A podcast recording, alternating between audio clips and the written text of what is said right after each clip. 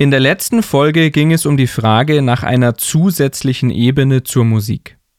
Heute geht es um ein konkretes Beispiel mit so einer zweiten Ebene, um themenbezogene Konzerte. Wie sich so ein Thema zur Musik aufs Hören auswirkt und wie man solche Konzerte konzipiert, das erzähle ich euch heute. Willkommen zu dieser neuen Podcast-Folge.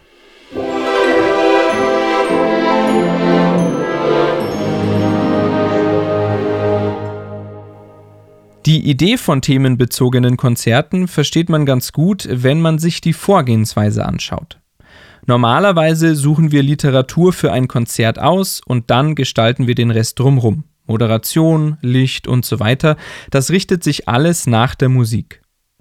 Bei themenbezogenen Konzerten ist es genau andersrum. Wir überlegen uns zuerst ein spannendes Thema und wie wir das bedienen können und dann wählen wir erst musische Inhalte aus, die genau dazu passen. Dieses Thema wird dann auch Bestandteil des Konzerts. Das heißt, es gibt nicht nur die Musik, sondern einen zweiten Bereich. Das könnte Literatur sein, eine Lesung, aber auch Kunst, eine Ausstellung zum Beispiel, oder Interviews mit Expertinnen, die für unser Thema stehen. Das ist eigentlich eine total starke Kombination. Mit dem Thema erreichen wir das Publikum auf einer rationalen Ebene oder auf einer intellektuellen. Die Musik bedient aber eine emotionale Ebene, auf eine intuitive Art. Und welche Themen eignen sich? Natürlich solche, die auf ein breites Interesse stoßen. Etwas, das uns alle betrifft. Vielleicht etwas, das eine ganze Region beschäftigt polarisierende Themen oder auch politische, ethische oder gesellschaftliche Fragen. Musik gibt uns den Raum, den wir für schwierige Fragen brauchen. Beim Hören haben wir Zeit und Anlass, in uns hineinzuspüren und nach eigenen Antworten zu suchen. Und in dieser Situation wirkt Musik besonders stark. Ein Beispiel aus meiner Vergangenheit. Ein Chorkonzert zum Thema Tod gemeinsam mit einer Ausstellung eines Fotografen, der Menschen im Hospiz porträtiert hat, kurz vor deren Ableben. Das Konzert fand in einer recht modernen Klosterkirche statt, schon eine spirituelle Atmosphäre, aber irgendwie nobel oder erhaben.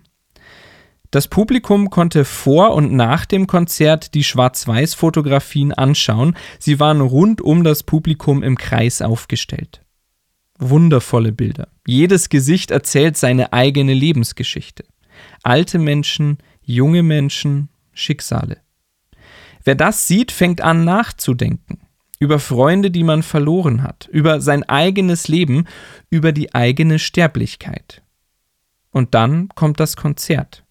Großartige vier- oder achtstimmige Sätze und die Werke bedienen unser Thema.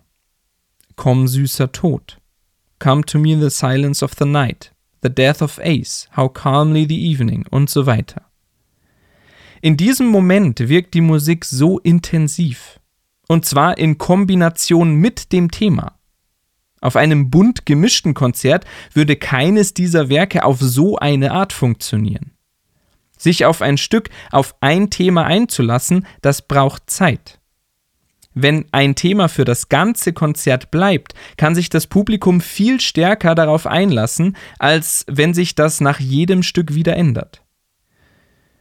Noch ein schönes Beispiel für diesen Themenbezug gibt's von den Monforter Zwischentönen. Ein Konzert mit dem Titel Widerstehen. Es geht um Mut, um Zivilcourage und um Protest. Experten zu diesen Themen Menschen aus der Region werden eingebunden, um über diese Themen zu sprechen. Und im Konzert die Matthäus-Passion. Den Link zur Doku des Festivals setze ich euch in die Show Notes. Ich kann sie wirklich sehr empfehlen.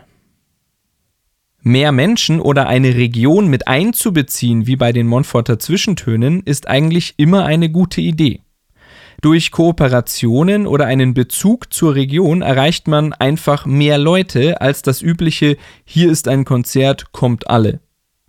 Wir bieten einfach einen konkreten Anlass.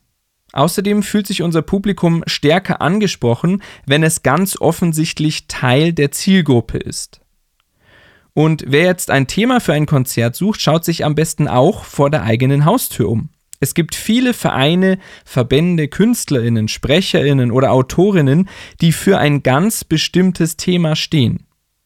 Und gemeinsam erreicht man nicht nur mehr Publikum, sondern man bedient aus zwei ganz unterschiedlichen und lebensnahen Perspektiven ein Thema, das das Publikum anspricht. Also zuerst das Thema, dann die Musik. Und keine Scheu vor Experimenten, außergewöhnliche Ideen heben sich von der Masse ab.